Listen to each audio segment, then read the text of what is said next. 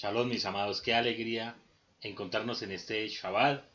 Bendito sea el Eterno por regalarnos un día más, un Shabbat más, cuanto lo anhelábamos desde el momento en que se acabó el otro.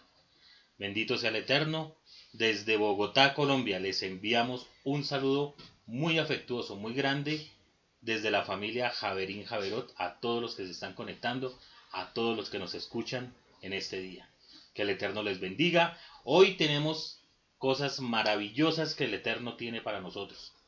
Nos ha regalado una para más, Ekeb, y antes de iniciar la enseñanza, quiero invitarlos a que nos sigan en nuestras redes sociales. Vayan a nuestra página en internet www.javerinjaverot. Allí van a encontrar cosas maravillosas, cosas espectaculares. Esta semana subimos el segundo artículo de Cuida lo que hablas. Es un estudio que está haciendo mi esposa, bendito sea el Eterno, la morada Mijaela, sobre el Lashonara. Qué importante es que podamos entrar, bajen los artículos, estudienlo y cualquier duda envíenla para nosotros poderle responder sus inquietudes. Además van a encontrar algo muy especial que es la parasha para niños. Allí ustedes van a poder bajar estas parashot, estudiarlas con sus hijos y así cumplir con el mandamiento que el Eterno envió de que debemos estudiar con ellos y enseñarles la Torah cuando nos levantemos y al acostarnos, repetir las palabras de la Torah. Por ejemplo, para esta semana eh, tenemos em, el resumen de la parasha. Aquí la van a encontrar con unos textos muy fáciles de, de, leer, eh, unos dibujos bien hermosos que el Eterno ha permitido que se les haga por aquí por Facebook también lo van a ver. Muy hermoso. Van a encontrar una actividad eh, que es muy bonita. Padres, papás para que la hagan con ellos. En la parte de abajo van a encontrar las especies o lo que el Eterno prometió que los hijos de Israel encontrarían en la tierra. Con esto los iban a bendecir. Con dátiles, trigo, uvas, leche, miel, cebada, granada. Y lo que la actividad consiste en buscar estas figuritas en la cocina. Son siete especies. Búsquenla. Que es muy hermoso lo que van a encontrar. Luego van a encontrar una figura. Yo ya sé qué es, por ahí estuve mirando. Pero la idea es que ustedes busquen qué figura es esta. Para que sus niños aprendan a identificar, unen los puntos y la decoran, la colorean como la pongan. Y algo muy interesante y hermoso que tiene esta allá es que nos invita a que tenemos que bendecir al Eterno por todo lo que nos da. Los eh, sabios dicen que así como uno bendice la comida, bendice al Eterno, después de haber comido, lo debemos hacer antes de iniciar nuestras comidas y aquí van a encontrar las diferentes bendiciones que hacemos, como por ejemplo cuando comemos el pan, cuando tomamos vino, cuando comemos productos horneados, eh, cuando comemos frutas, productos de la tierra y cualquier otro producto eh, que el Eterno nos da, entonces Hashem, bendito sea, nos ha permitido que tengamos una serie de bendiciones con las cuales le agradezcamos a Él. Y por último, como es de su conocimiento, hemos estado poniendo en la actividad hebreo. ¿Cómo se debe escribir las palabras en hebreo? Para hoy tenemos em, la letra Yot. Yot. Y lo vamos a encontrar como se escribe en el hebreo moderno, en el hebreo cursivo y en el hebreo de Rashi. Y finalmente, un dibujito. ¿sí? Aquí encontramos un búho y como se dice en hebreo, decórenlo y disfruten estas clases con sus niños. Esa es lo, a lo que los invitamos, a que sigan, suscríbanse al canal de YouTube, suscríbanse a nuestra página por Facebook y sigan nuestras redes y que sea de gran bendición para todos. Mis amados, sin más preámbulos, vamos a dar inicio a la hermosa enseñanza que el Eterno tiene preparada para el día de hoy. Espero que sea de mucha bendición, que les anime, que les fortalezca a todos los que estén enfermos, a los que están con eh, problemas económicos. Esta es una paracha que nos va a dar muchas bendiciones y nos va a hacer entender un poco cuáles son los propósitos del Eterno en nuestra vida. Vamos a ir al resumen. El resumen de esta parasha, lo primero que tenemos que decir es que esta porción de la Torah la vamos a encontrar en el libro de Devarim, Deuteronomio, capítulo 7, versículo 12, hasta el capítulo 11, versículo 25. Y allí vamos a encontrar muchas cosas que el Eterno quiere que nosotros como su pueblo disfrutemos. Lo primero que tenemos que decir es que Ekeb significa, puede significar a cambio de, a consecuencia de o como resultado de. Son varias de las formas en que se puede traducir esta palabra y lo que quiere decir es que a cambio de cumplir las mismas del Eterno, el Eterno nos va a bendecir con muchas bendiciones que Él tiene para nosotros. Entonces, esta parasha comienza diciendo que a consecuencia de oír estas leyes, el Eterno va a cumplir el pacto. No el pacto que nosotros hicimos con Él, porque eso es algo que es lo primero que debemos corregir. Nosotros no hacemos pacto con el Eterno, porque somos hombres, somos hombres de carne y hueso, imperfectos, y por esa razón quebrantaríamos el pacto. Es el pacto que el Eterno hizo con nosotros. De eso vamos a mirar más adelante. Moshe recuerda al pueblo de Israel el maná, ese milagro espectacular que hizo el Eterno de dar ese pan caído del cielo, el maná, lo que se conoce como el maná, para que ellos pudieran alimentarse durante 40 años. El Eterno les dice que no solo de pan vivirá el hombre, sino todo de lo que sale de la boca del Eterno. Les anima porque van a entrar a una tierra buena, una tierra con agua, manantiales, una tierra con trigo, cebada, viñas, higueras, granadas, olivares, una tierra que fluye leche y miel. Y brindará paz sin escasez. Otra lección importante que encontramos aquí es que después de comer y saciarse, no nos podemos olvidar de agradecer al Eterno. No es como eh, los animalitos que uno les sirve la comida, comen y se van. No. Nosotros tenemos un, alma, un nefesh un poco más elevado, en la cual el Eterno nos dice que cuando nos sirvan el alimento o vayamos a comer algo, debemos bendecir al Eterno por ese alimento que nos vamos a comer y cuando terminamos y estemos saciados, dice la Escritura, bendecirás al Eterno. Es decir, debemos darle gracias otra vez al Eterno por la bendición que nos ha dado de comer ese alimento. También nos dice el Eterno que siempre debemos tener en nuestra mente que no es por nuestras fuerzas que ganamos el sustento, sino es porque el Eterno, que es bueno, nos da el poder y la sabiduría para hacer las riquezas. Israel debe recordar que la tierra que les ha sido dada no es por la rectitud de ellos ni por las virtudes de cada uno de sus integrantes, sino porque el Eterno lo había jurado a nuestros padres, Abraham, Isaac y Jacob. Y una vez más, Moshe trae a memoria cómo el pueblo, 40 años antes y durante el trasegar en el desierto, le irritaron, les recuerda ese pecado gravísimo del becerro de oro les enseña cómo arrojó esas, esas eh, tablas, las primeras que el Eterno había escrito con su dedo. Y luego, cómo se volvió y se postró ante el Eterno cuarenta días y cuarenta noches y bajó con unas nuevas tablas que el Eterno le dio y cómo el Eterno les perdonó. Otras cosas que nos habla es que eh, Moshe les recuerda lo que sucedió con la rebelión de Korah, que ya lo estudiamos hace unos 20 días, le instruye a amar al extranjero, pues extranjero fuisteis en la tierra de Egipto. Por último, esta para allá, Moshe pronuncia las palabras que encontramos en la segunda parte del Shema que recitamos todos los días en nuestros rezos. Bien, ese es el resumen que tenemos para. Ahora quiero que nos, detengamos un momento en el capítulo 7, versículos 12 al 15, que es donde inicia nuestra paracha, nuestro estudio de hoy.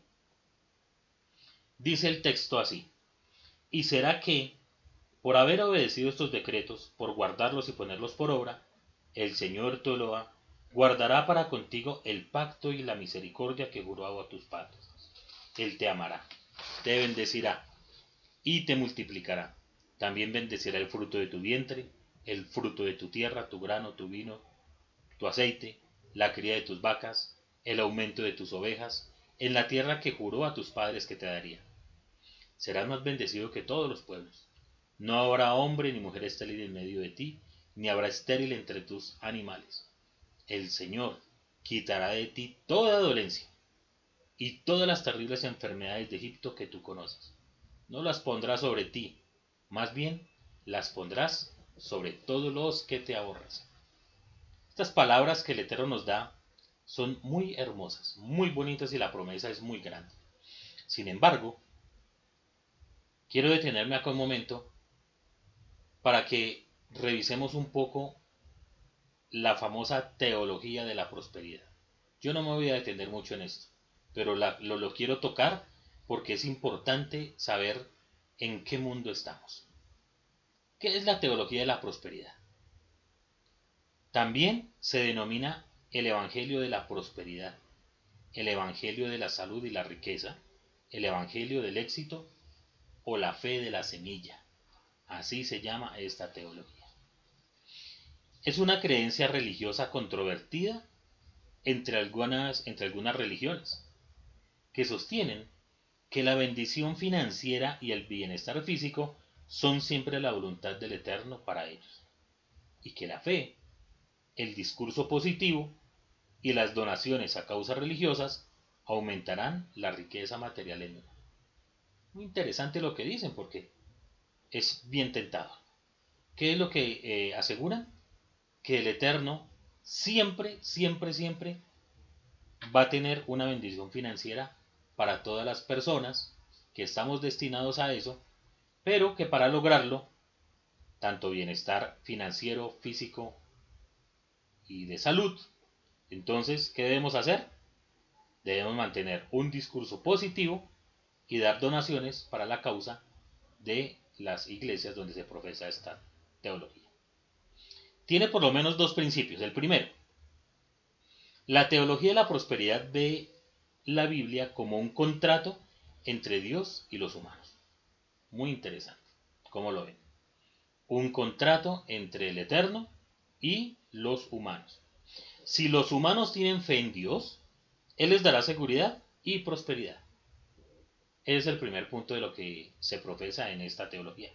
Segundo, la doctrina enfatiza la importancia del poder personal, proponiendo que es la voluntad de Dios que su pueblo sea bendecido. Se interpreta que la expiación o la reconciliación con el Eterno incluye el alivio de la enfermedad y la pobreza, que se consideran maldiciones que deben romperse por la fe. Se cree, es decir, que ven que eh, la pobreza y la enfermedad son maldiciones. Ese es el, pensamiento que se tiene. Y que esas dos maldiciones tienen que romperse por el poder de la fe. Se cree que eso se logra a través de donaciones de dinero, visualización y confesión positiva.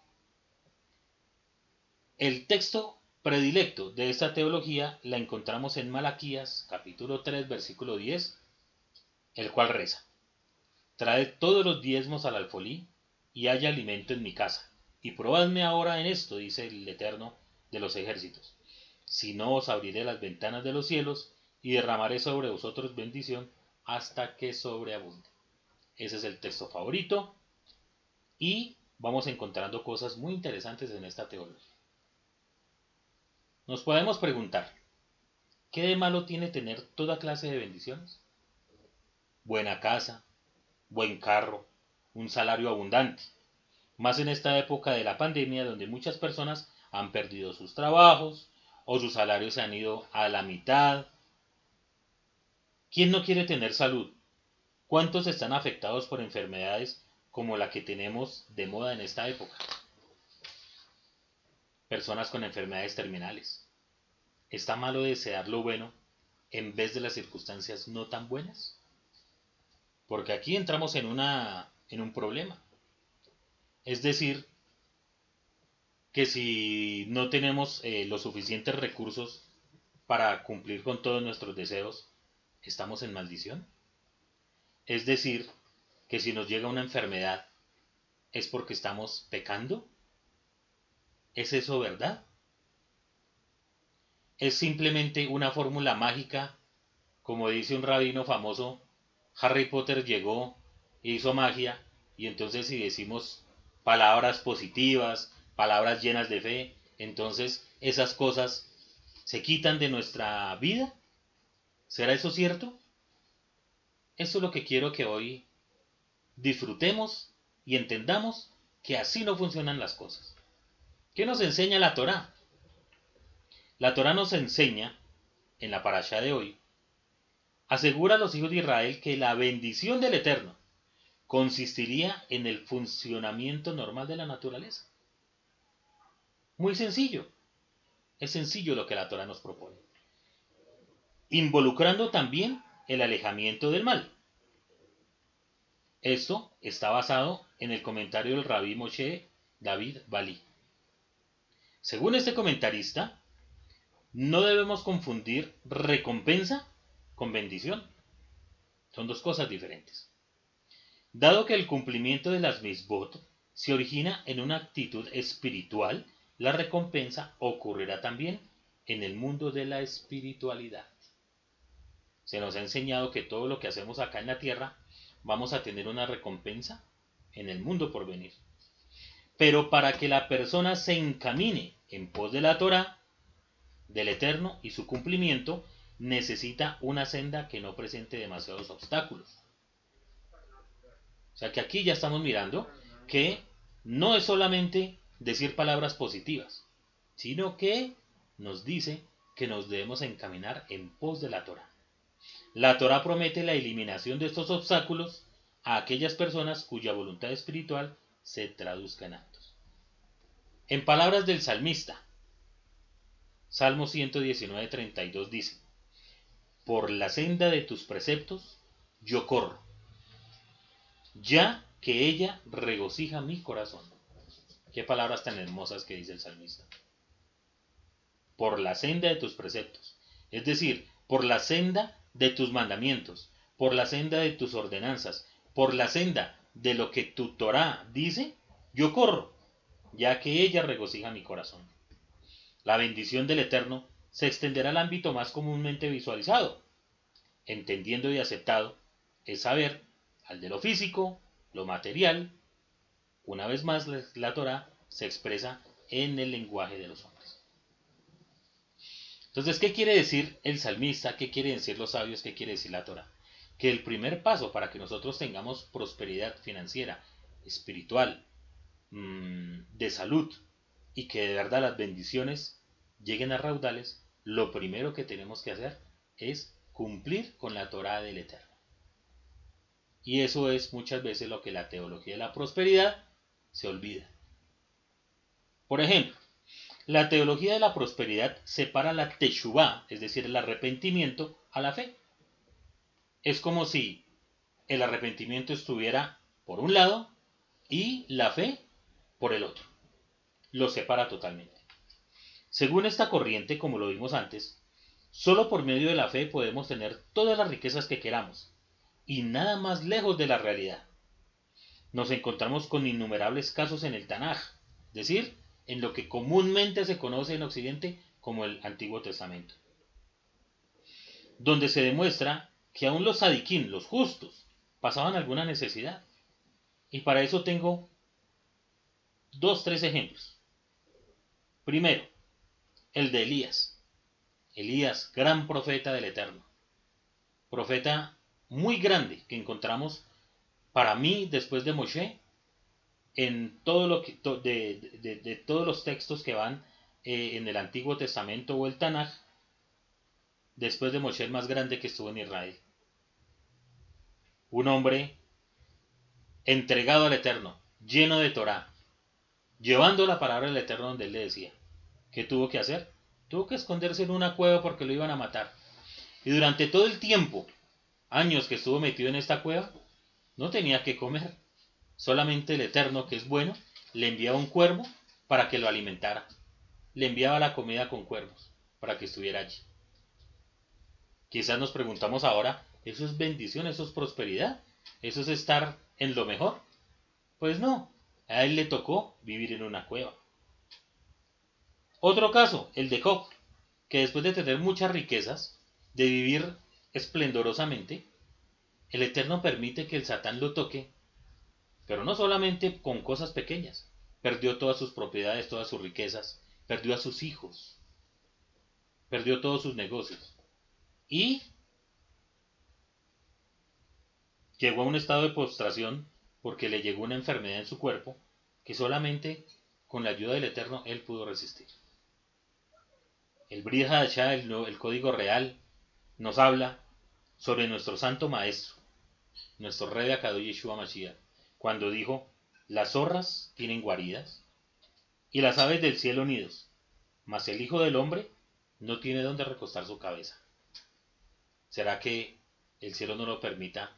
¿Yeshua no merecía tener una vida de comodidad?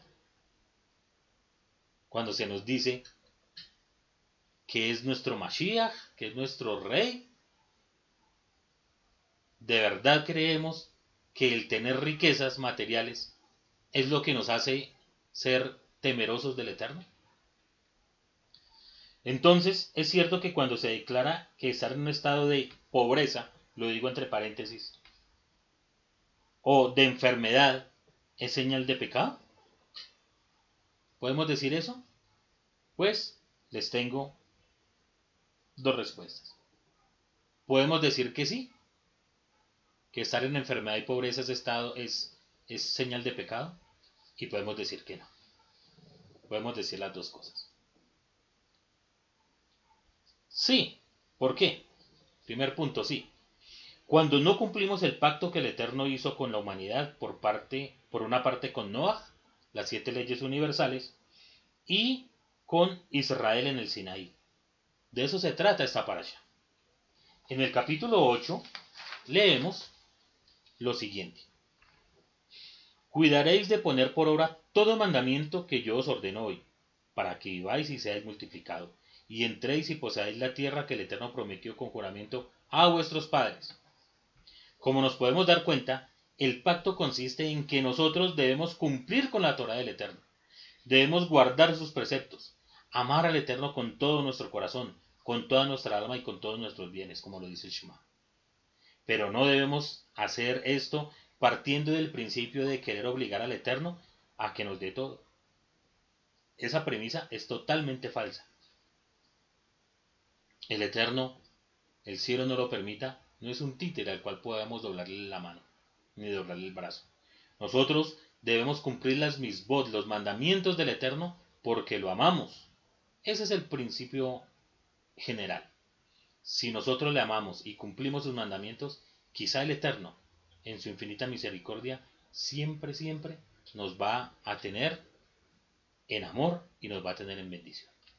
Segundo, sí, cuando nos alejamos totalmente del Eterno y confiamos en nuestras propias fuerzas, como está escrito, mi poder y la fuerza de mi mano me han traído esta riqueza. Eso es lo que la gente podría pensar y de lo que el Eterno nos dice, no lo hagan. Eso lo encontramos en Deuteronomio capítulo 8 versículo 17. Así que este es un gran pecado. Es el pecado de orgullo. Es el pecado de arrogancia. Es creer que no necesito nada de nadie ni del eterno mismo. Es allí cuando llegan las enfermedades. Es ahí. Según Rabbi Eliezer Ben Jacob, esto hace referencia a la enfermedad mental. Esto lo encontramos en el Talmud Yerushalmi, Tratado Shabbat, folio 14, Araja 3. ¿Qué dice esto? El autor de la Torá, Tenimá, comenta el alcance de la enfermedad mental diciendo, esta es la persona que queda sumida en pensamientos, para pensar y para preocuparse en demasía, hasta que le resulta imposible librarse de ello y se, y se le hace pesado como un yugo de hierro, y por lo tanto atenta contra su cuerpo y su alma. ¿Qué quiere decir todo eso que acabo de decir? Cuando nosotros confiamos en nuestras propias fuerzas y sacamos al Eterno de la ecuación, cuando creemos que por más duro que trabajemos, esa es la forma en que vamos a conseguir el sustento, estamos muy equivocados. ¿Eso qué es lo que va a traer? Que nuestro cuerpo se debilite, que nuestra alma se debilite. Cuando sacamos al Eterno de esta ecuación, lo que hacemos es que cargamos con todo el peso para conseguir el sustento. Y ese es el peor error que podemos cometer. Porque eso sí nos va a llevar a un estado mental en el cual cada día vamos a necesitar trabajar más y trabajar más y trabajar más para conseguir el sustento. Eso es un pecado gravísimo. Y lo único que nos va a llevar es a la pobreza por quebrantar la palabra del Eterno. Tercero, sí, cuando nos olvidamos de dar caridad, cuando creemos que todo lo que ganamos trabajando es nuestro y de nadie más, cuando creemos que lo mío es mío y de nadie más, que no debo compartir con nadie la bendición del Eterno. Sin embargo, nos equivocamos con la caridad. No nos equivoquemos con la caridad. Esta se debe dar a las personas en necesidad, a las viudas, a los huérfanos, a las casas de estudio, a las personas que enseñan la Torah del Eterno. Así es como se debe entender el principio del macer, del diezmo. En la antigüedad, cuando estaba el templo en pie, este diezmo consistía en temas agrícolas. ¿sí? La gente llevaba el diezmo del comino, del eneldo, de todo lo que producía, todo era em, agrícola. El diezmo del ganado, el diezmo de las vacas, las ovejas, de todo lo que tuvieran. ¿Y qué hacían con esto? Se lo llevaban a los sacerdotes por mandato divino, porque era para que los sacerdotes pudieran vivir. Recuerden que ellos no tenían heredad y su empleo era únicamente el servicio al Eterno. Y aquí es donde se presentan las discrepancias. Cuando nos entretenemos en decir si es lícito o no dar diezmo en esta época. Nos entretenemos con pequeñeces.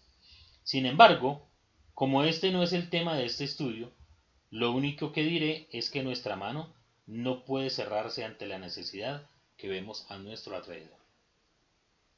Que la mal llamada pobreza no nos engañe con la disculpa de que como no tengo recursos no puedo ayudar. El rey nos enseñó que la viuda que dejó sus últimas monedas como acá dio más que cualquier rico que lo hizo por obligación. Mis amados, en la medida que nosotros abramos la mano para ayudar a nuestros hermanos, ayudar a nuestros vecinos, ayudar al migrante, al huérfano, a la viuda, a la persona que está pasando por una necesidad, de la misma manera, el Eterno nos dará esa bendición.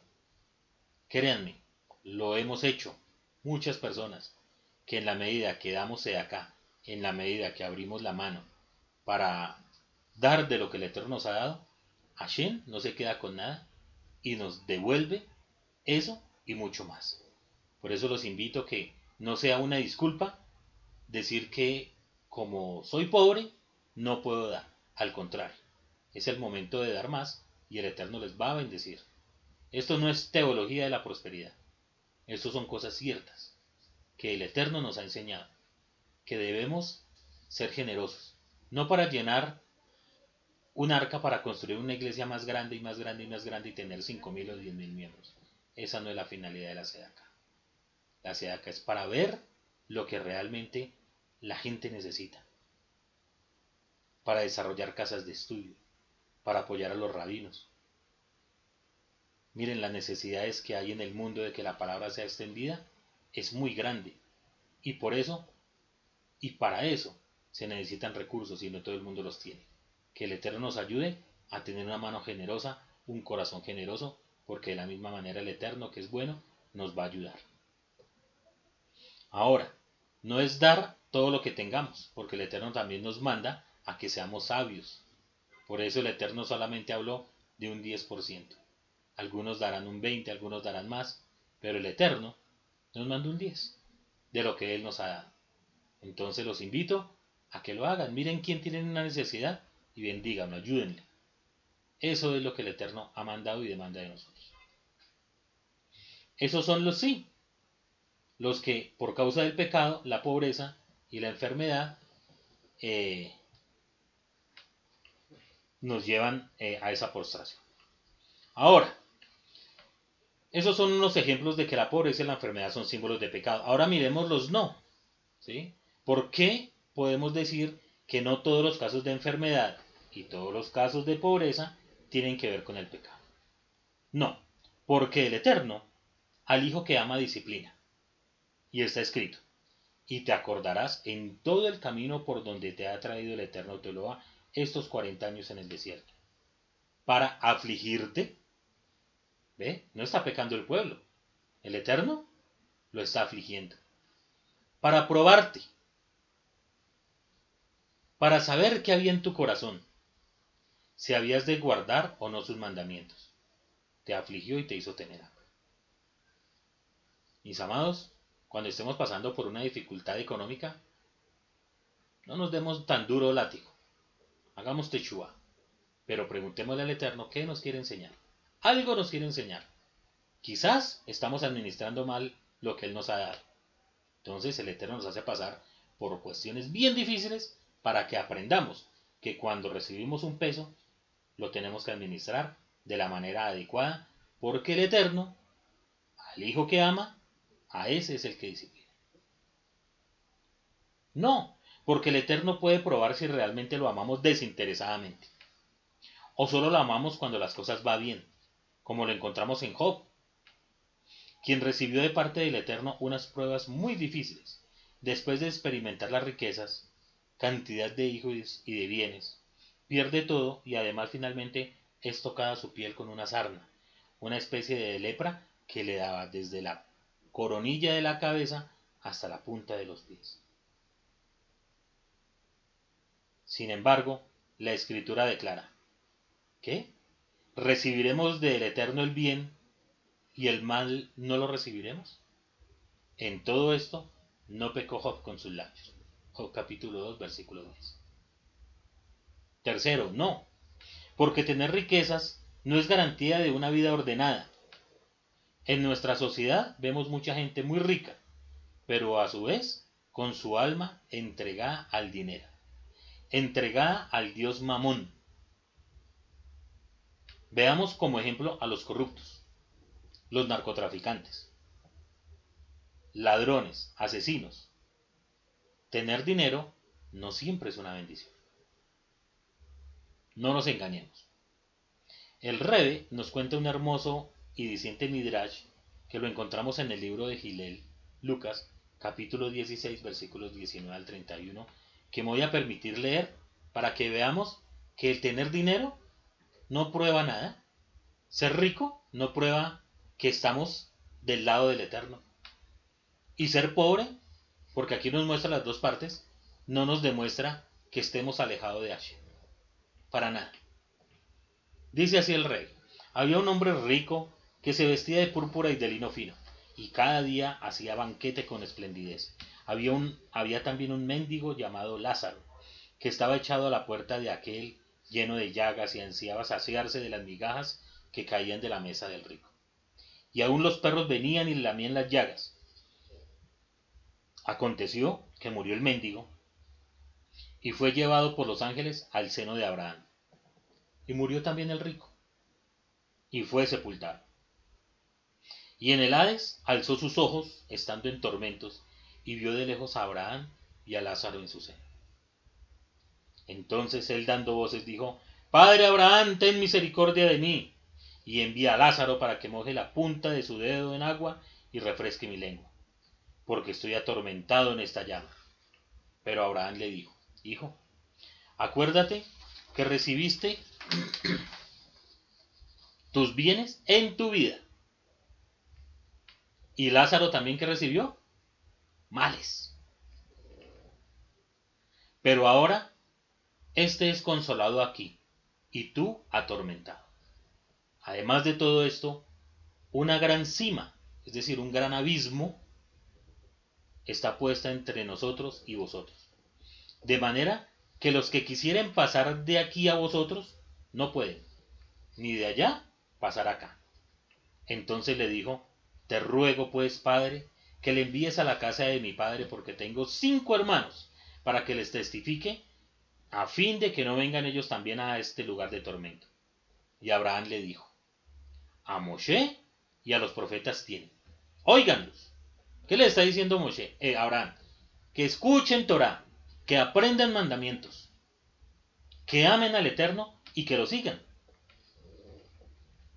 Él entonces dijo, no, padre Abraham, Pero si alguno fuere a ellos de entre los muertos, se arrepentirán.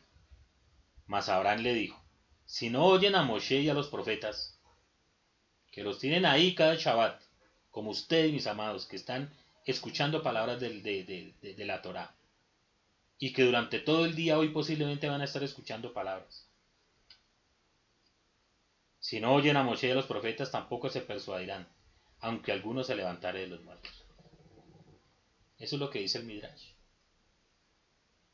Como nos podemos dar cuenta, tener riquezas y estar con salud no es garantía de una vida recta delante del Eterno. No nos podemos engañar. Entonces, ¿cómo podemos entender y descubrir si estoy en el camino correcto? Una buena pregunta que nos hacemos.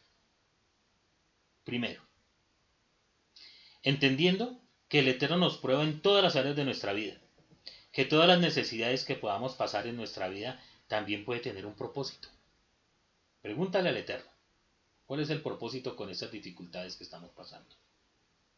Como está escrito, es necesario que a través de muchas tribulaciones entremos en el reino de lo. Está escrito en Hechos capítulo 14, versículo 22.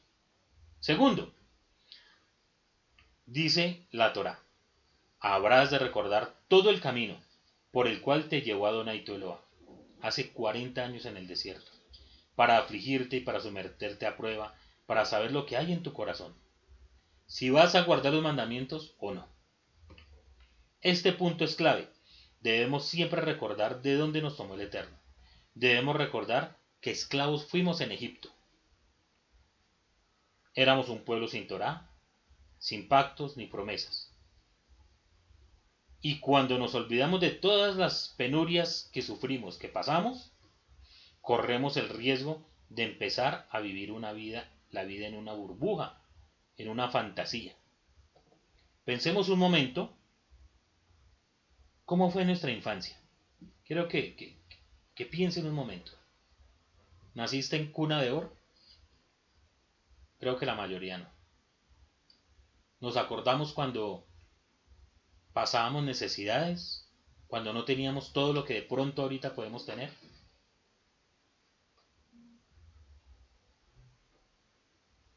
¿Cómo vivíamos cuando recién estábamos formando el hogar? Con necesidades.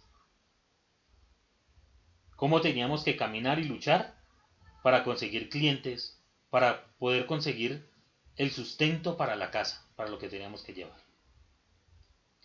Si ahora la bendición del Eterno nos sonríe y tenemos alguna comodidad, el cielo no lo permita, no nos podemos olvidar de que lo que el Eterno ha hecho por mí, de lo que el Eterno ha hecho por ti. No nos olvidemos de eso. Tercero, ¿qué hizo el Eterno por mí? Dice la escritura, pero te hizo comer el man, que no habías conocido ni habían conocido tus padres, para hacerte saber que no solamente de pan vive el hombre, pues con todo lo que sale del mandato de Adonai vive el hombre. Tu vestimenta no se envejeció. Sobre ti ni tu pie ha quedado descalzo hace 40 años. Deuteronomio 8, 3 y 4. Piensa en un momento en ese milagro tan tremendo que el Eterno hizo. Durante 40 años, la ropa iba creciendo junto de la misma manera como iban creciendo las personas que estaban en el desierto. Y nunca se envejeció. Nunca tuvieron que ir a decir, papá, se me acabaron los zapatos, cómpreme por favor unos zapatos. Ni dañé los tenis jugando fútbol, nada. Nada. El Eterno los mantuvo. Les dio maná. Les dio vestido. Les dio calzado. En el día en pleno desierto una nube los cubría para que el sol no les afectara. Les daba agua de una roca. Y en la noche para que el frío no les diera duro, ponía una columna de fuego que los calentaba. Solamente cuando nos acordamos no sólo de dónde el Eterno nos sacó, sino de todo lo que ha hecho por nosotros, entendemos cuán grande es la bondad de nuestro Padre Celestial cuando pensamos que aquel día no íbamos a tener para comer, ni qué darle a nuestros hijos antes de acostarse, Y apareció un milagro. Y el Eterno nos bendecía. Esas cosas nunca las podemos olvidar. Cuando no teníamos para un transporte. Pero el Eterno que es bueno, nunca nos, abandonó, sino que siempre nos sustentó y nos enseñó a tener fe en Él. Cuarto, ¿qué demanda el Eterno de mí? Dice la Escritura, reconoce a sí mismo en tu corazón que como castiga el hombre a su hijo, hacia Adonai tu Eloa te castiga. Guardarás pues los mandamientos del Eterno tu Eloa, andando en sus caminos y temiéndole, porque Adonai tu Eloa te introduce en la buena tierra, tierra de arroyos, de aguas, de fuentes y de manantiales, que brotan en vegas y montes, tierra de, de trigo y de cebada, de vides, higueras y granados, tierra de olivos, de aceite y de miel, tierra en la cual no comerás el pan con escasez, ni te faltará nada en ella, tierra cuyas piedras son hierro, y de cuyos montes sacarás cobre, y comerás y te saciarás. Y bendecirás al Eterno Teoloa por la buena tierra que el Eterno te habrá dado. Cuídate, dice el Eterno, cuídate de no olvidarte de Adonai tu Eloah, para cumplir sus mandamientos, sus decretos y sus estatutos que yo te ordeno hoy. No suceda que comas y te sacies, y edifiques buenas casas en que habites, y tus vacas y tus ovejas se aumenten, y la plata y el oro se multipliquen, y todo lo que tuvieres se aumente, y se enorgullezca tu corazón, y te olvides del eterno Teloa, que te sacó de la tierra de Egipto, de la casa de servidumbre. De Barín Deuteronomio capítulo 8, versículos 5 al 14. Finalmente, creo que tanto la pobreza como la riqueza son estados en los cuales el mismo ser humano se involucra. El Eterno nos dio parámetros, nos dio mandamientos, nos dio leyes para que siempre estemos bien. Debemos evitar burlarnos de nuestro prójimo, sentir tristeza y angustia por nuestro presente que vivimos. Eso es un pecado grave, eso es idolatría. Cuando aún en medio de todas las dificultades que podemos tener a diario, nos angustiemos y, estemos y entremos en un estado de tristeza, como si no tuviéramos un eterno que conoce cuáles son nuestras necesidades y qué es lo que necesitamos. Como si no supiéramos que el Eterno tiene control de todo. No debemos juzgar a los demás, debemos pagar a tiempo al asalariado, los que tienen, los que tenemos empleados. Pagar justamente al asalariado. No debemos esquivar las responsabilidades. No podemos estarnos escondiendo detrás de la puerta o debajo de la cama. Si tenemos alguna obligación que no podemos pagar, debemos dar la cara. No ser arrogante. No calumniar a nadie no tener relaciones ilícitas, temas de inmoralidad sexual. Cada vez que un varón engaña a su mujer, a su esposa, cada vez que la esposa engaña al marido, eso trae maldición, pobreza y enfermedad al hogar. No consultar a brujos, no consultar a hechiceros, ni a clarividentes y a cualquier cosa que se le parezca. Muchas veces en medio de la adversidad y la falta de dinero, la gente se deja llevar por los avisos, donde le traemos plata, prosperidad y le traemos a su ser amado. El cielo nunca permita que alguno de nosotros lleguemos a ese estado.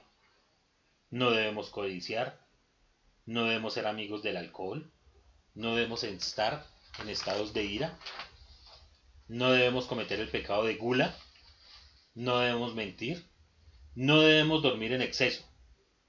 Estas cosas nos, nos empujan a la pobreza, a la tristeza y a la frustración. A cambio de todo esto, ¿qué debemos hacer? Debemos arrepentirnos de los errores que cometimos en la juventud. Esto se hace con plegaria, se hace con un arrepentimiento sincero y dando caridad. Es una forma de hacer tikkun, lo que llamamos en hebreo tikkun, que es rectificar. de las cosas que hicimos mal en el pasado. No debemos hacer negocios con personas que quieran alejarnos de la buena senda que el Eterno nos ha dado. Si en medio de un negocio tenemos que sobornar, alejémonos de esa persona. Si en medio de un negocio tenemos que robar, alejémonos de esa persona. No hagamos negocios con ellos. Porque finalmente nos va a traer dolor, nos va a traer pobreza y muchos, muchos problemas. Cuando empecemos el día temprano, primeramente presentemos nuestra vida al Eterno, poniendo en sus manos todos los propósitos que tenemos para ese día. Y le ponemos entusiasmo y motivación, y veremos que estaremos más cerca de las bendiciones y del éxito.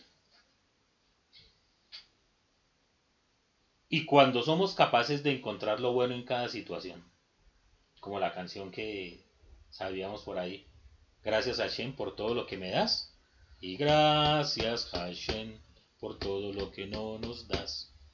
Agradecer al Eterno, ser agradecidos con Hashem. En medio de la adversidad, siempre tenemos que buscar la parte positiva. ¿Qué el Eterno quiere enseñarnos? Y tomándonos de esa parte positiva y encontrando qué es lo que el Eterno quiere para nosotros, dar ese salto y saber que el Eterno que es bueno siempre va a querer lo mejor para nosotros, no nos debemos agobiar y estaremos cada vez más cercanos al éxito. Quiero contarles otro midrash, otra, otro cuento con este voy a terminar. Y lo encontramos en el libro Jardín de la Riqueza del rabino Shalom Arush. Y lo quiero leer porque es, es, muy hermoso. Y es la fórmula, creo, para que todas las cosas nos salgan bien. Para que Hashem tenga misericordia y nos ayude todos los días de aquí en adelante. Es una historia que se llama El socio leal. El socio leal, y quiero que lo, lo escuchen porque es muy hermosa la, enseñanza. Se cuenta, voy a leerlo desde el principio. Escribe el sabio judío Jafetz Haim en su libro Abad Gesed. El amor a la benevolencia que aquellos que deciden dar el diezmo, o el homesh, que es el 20% de todas sus ganancias, tienen un mérito muchísimo más grande que los que dan solamente caridad, aunque den la misma cantidad de dinero. Porque los que dan solamente caridad están cumpliendo solamente con el precepto de caridad, pero los que separan el diezmo o el homesh pasan a ser socios del creador en cada negocio que llevan a cabo. Estas personas tienen una enorme ventaja en sus negocios, especialmente si cuando se comprometieron a dar el diezmo del homesh de sus ingresos, dijeron que cada negocio que hicieran sería en sociedad con el creador. Y aquí inicia la historia. Se cuenta de un grupo de hasídicos, discípulos del Rebe de Apta, que fueron a ver a su Rebe a contarle que en un pueblo apartado vivía un hombre muy sencillo, que trabajaba en una posada sirviendo bebidas alcohólicas a los gentiles, a todas las personas que les gustaba tomar traguito. Y que era famoso en toda la zona porque obraba milagros y todo, lo que, todo el que recibía su bendición se salvaba de todos sus problemas. El rebe sintió curiosidad por saber de dónde había obtenido un judío tan simple poderes tan maravillosos y en especial siendo que trabajaba sirviendo bebida a los gentiles. El rebe llegó a la conclusión de que tenía que ser uno de, una de dos. O bien se trataba de un sadid oculto, que es una creencia, un pensamiento de nuestro pueblo, que dice que en cada generación hay justos, justos, muy, muy justos, muy, muy, muy santos, que están ocultos. Y que por lo general son personas muy humildes. O era ese sadik oculto, o bien había obtenido sus poderes de fuerzas ocultas, o sea, de brujería. Era una de dos. El rey de Apta decidió que iba a descubrir de dónde obtenía aquel hombre semejantes poderes. Con ese fin, se vistió con ropas simples de pueblerino y se dirigió a la posada donde trabajaba el hacedor de milagros, mezclándose entre los clientes. El rey se sentó en un rincón de la posada y se puso a observar detenidamente al posadero mientras éste atendía a la clientela. A este le servía vodka, a aquel le servía sopa, entre risas y gritos como si fuera uno más de ellos. De repente entró a la posada una mujer llorando. La mujer se acercó al posadero y le, le pidió, mi hijo está muy enfermo, por favor, dele una bendición para que se cure. Entonces el posadero le dijo que su hijo se cure por completo. Y continuó sirviendo vodka. Mientras tanto, la mujer se fue. Al rato volvió la mujer a la posada con el rostro sonriente de alegría. Muchas gracias, muchísimas gracias. Mi hijo se curó por completo. Le dijo muy emocionada, mientras colocaba un canasto repleto de frutas en el mostrador, en señal de agradecimiento. El posadero siguió como si nada. Transcurrió alrededor de una hora y entonces entró a la posada un hombre joven muy trastornado, que fue corriente de decirle algo al oído. El posadero susurró entonces algunas palabras y el hombre se fue. Al rato, igual que la mujer, el hombre regresó con el rostro sonriente y le dio las gracias al posadero, al posadero dejándole varias monedas encima del mostrador. Durante aquel día, el rey de APA fue testigo de tantas, tantas escenas similares.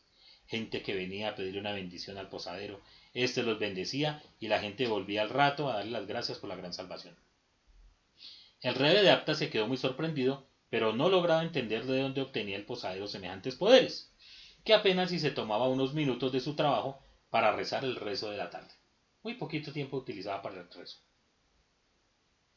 El rezo de Minja y enseguida continuaba trabajando, atendiendo a los muchos borrachos que frecuentaban su posada. El rey esperó a que anocheciera. Tal vez mientras todos dormían, el posadero se sentaba a estudiar Torah, tal vez incluso con el profeta Elías, de si pensaba el rey.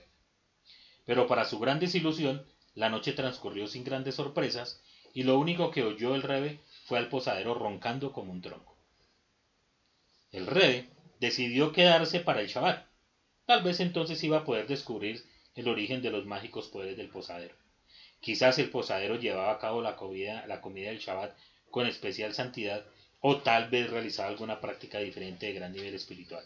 Sin embargo, para gran desilusión del rey, el posadero nuevamente demostró ser simplemente eso, un simple posadero sin nada especial, ni siquiera en el Shabbat. Finalmente, el rey decidió que él mismo iba a ir a preguntarle al posadero en forma directa de dónde obtenía sus poderes. Tras presentarse, el rebe formuló su pregunta. He oído decir que tienes poderes y que todas sus bendiciones se cumplen, y ahora lo he visto con mis propios ojos. Dime la verdad, ¿de dónde obtienes estos poderes? Y entonces el posadero lo miró con toda inocencia y le dijo, yo, yo no tengo ningún poder en absoluto, es pura suerte, dijo el posadero. El rey de Apta lo miró bien fijo a los ojos y le dijo, ni siquiera los más grandes sadiquín tienen semejante poder cuando bendicen. A mí no me vas a engañar. Esto no es suerte.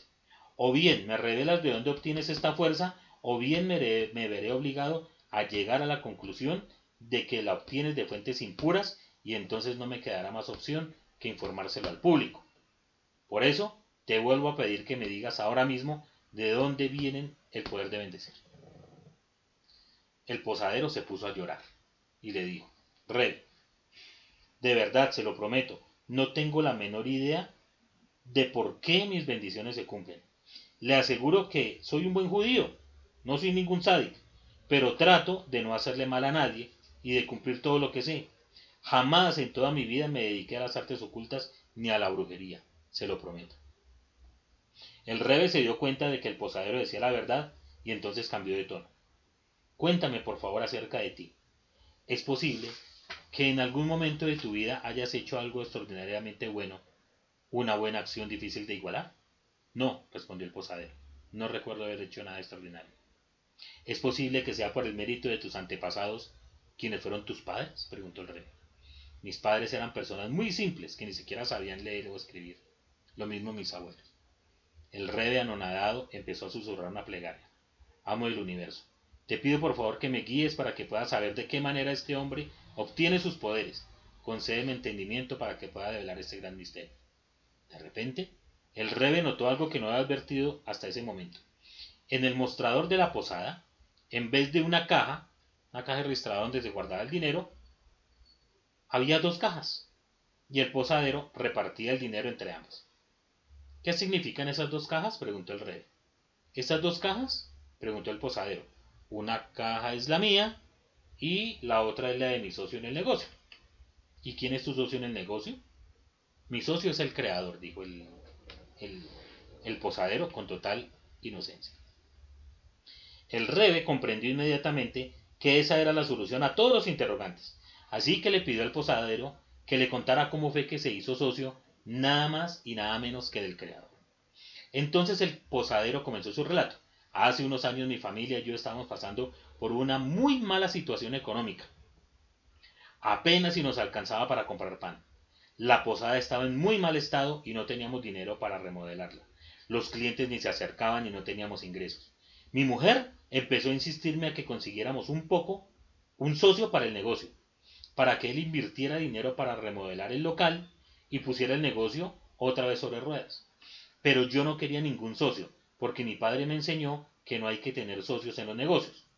Así fue como deposité toda mi confianza en Hashem, con la esperanza de que algún día llegaran épocas mejores. Sin embargo, al ver que la situación no mejoraba, mi mujer se puso nerviosa y otra vez empezó a insistir con lo del socio. Así que, sin muchas ganas, tuve que hacerle caso y fui a la ciudad a buscar a alguien que se quisiera asociar conmigo. Mientras iba de viaje, me puse a pensar, pero, ¿qué estás haciendo? ¿Qué vas a hacer cuando llegues a la ciudad? ¿Vas a empezar a buscar a alguien que te haga el favor de invertir en tu negocio? ¿No te das cuenta de que si tomas un socio toda tu vida vas a estar supeditado a lo que él te diga? En ese momento decidí dirigirme al creador y hablar con él. Le dije, amo del universo, tú siempre me ayudaste a arreglarme sin tener que recurrir a ningún ser humano. Incluso ahora, en la difícil situación en la que me encuentro, estoy seguro de que si, si aguardo tu salvación, esta ciertamente llegará. Pero, ¿Qué puedo hacer si mi esposa me presiona para que consiga un socio para el negocio? Amo del universo. Yo no quiero tener ningún socio de carne y hueso, pero me hará muy feliz saber que tú aceptas ser mi socio. Padre compasivo, dame por favor dinero para remodelar la posada, para comprar muebles nuevos y para restablecer mi negocio. ¿Y sabes qué? Tú y yo nos dividiremos las ganancias. La mitad para ti y la mitad para mí. Con mi mitad mantendré a mi familia y con tu mitad daré dinero para la caridad y para mantener a los eruditos en la Torah. Él no se fue por el 10% ni por el 20%, sino por el 50% de las ganancias. Y así fue. Continuó el posadero con su relato. Pasaron apenas unos cuantos minutos y de repente vi al costado del camino una billetera repleta de billetes que daba la impresión de haber estado allí durante varios días. Volví a la casa, remodelé la posada los clientes comenzaron a volver y otra vez al negocio empezó a dar dividendos. A partir de ese momento, cada vez que abro la caja al terminar el día para contar el recaudo, divido las ganancias. La mitad para la primera caja, para mi familia, y la otra mitad para los estudiosos de Torah y las familias necesitadas. El rey de Apta se rió de buena gana ante la inocencia del posadero, pero no le dijo nada.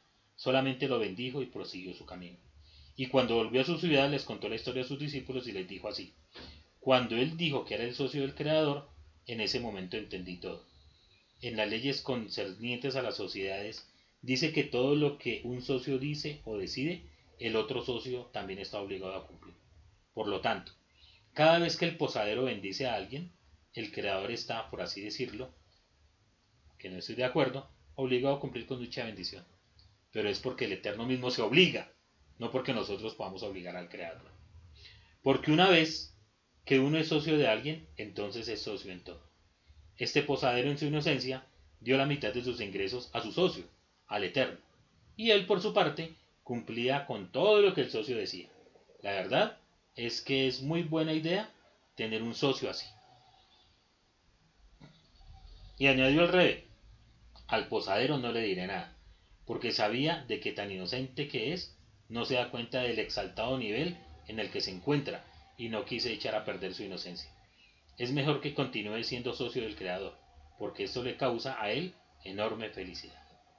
Mis amados, hagámonos socios del Creador y Él nos va a dar prosperidad, salud y buena vida. Que el Eterno les bendiga. Shabbat Shalom, creo que hay preguntas. Muy bien, dice Em, ¿Cómo podemos corregir las consecuencias de nuestros padres en nuestras vidas? ¿Existen consecuencias negativas individuales y grupales? ¿Cómo hacemos ticún si ya hemos transgredido al Eterno? Muy bien. Entonces, primero, podemos decir que en nuestra, mm, en nuestra vida, en, nuestras enseñanzas, todo lo que se nos ha dicho, se nos dice que nosotros podemos hacer tikkun. tikkun. Entonces, voy a poner un ejemplo que, de pronto le pueda servir para algo. Si en la, si en la, si en, la niñez, vuelvo y digo que es como a manera de ejemplo, si en la niñez eh, maltratábamos animales, por decir algo. Entonces, en este momento, la forma de rectificar eso es adoptando, por ejemplo, una mascota y cuidándola muy bien. Eso es una forma, por ejemplo. Pero ¿qué es lo puntual de aquí, mi hermano que hace la pregunta? Mi hermano Héctor. Es lo siguiente. Nosotros lo que debemos hacer es que debemos recordar todos los pecados que cometimos en nuestra juventud y cómo hemos ofendido al Eterno. Ahora, recuerde mi hermano que en Isaías capítulo 1, versículo 18 creo que es, es que dice el Eterno, vengan y pongámonos a cuentas. Si vuestros pecados fueren rojos como el carmesí, serán emblanquecidos como blanca lana. Como la nieve serán emblanquecidos. Así que hermano, cuando nosotros tenemos confianza en el Eterno y sabemos que hemos fallado, sabemos que lo hemos ofendido, sabemos que nuestros padres y nuestros abuelos han cometido pecados y ha venido de generación en generación las maldiciones. Es el momento en el cual nosotros debemos ponernos a cuenta. No por nuestros méritos ni por lo bien que nos portemos de aquí en adelante, sino trayendo a memoria los méritos de nuestro Rey y Santo Maestro, del cual está escrito que cuando Él murió, se llevó todas nuestras enfermedades, nuestras dolencias, y que el Eterno lo hizo a Él maldición por nuestra vida, por nuestros pecados. Así que mi hermano, y a todos los que nos escuchan, acerquémonos confiadamente al trono de la gloria y decidamos en nuestro corazón no pecar más y pidamos perdón al Eterno por los pecados que haya cometido nuestros padres o nuestros abuelos. Y que a partir de hoy todas esas maldiciones se corten y queden anuladas. Esa es la forma. Pero siempre es acudiendo a los méritos de nuestro Rey y Santo Maestro. Porque en Él es donde tenemos la confianza y Él es el que ministra día y noche delante del Eterno. Y recuerde lo que dice el libro de los, eh, la carta a los judíos o a los hebreos, abogado tenemos para con el Eterno. Entonces, mi hermano, eh, recordemos esas palabras y acerquémonos confiadamente a Él. Esa es la respuesta que tengo para dar. Mis hermanos, que el Eterno les bendiga, los quiero mucho y que tengan un hermoso y bendecido Shabbat. Shabbat Shalom. Nos vemos en ocho días. Bendiciones.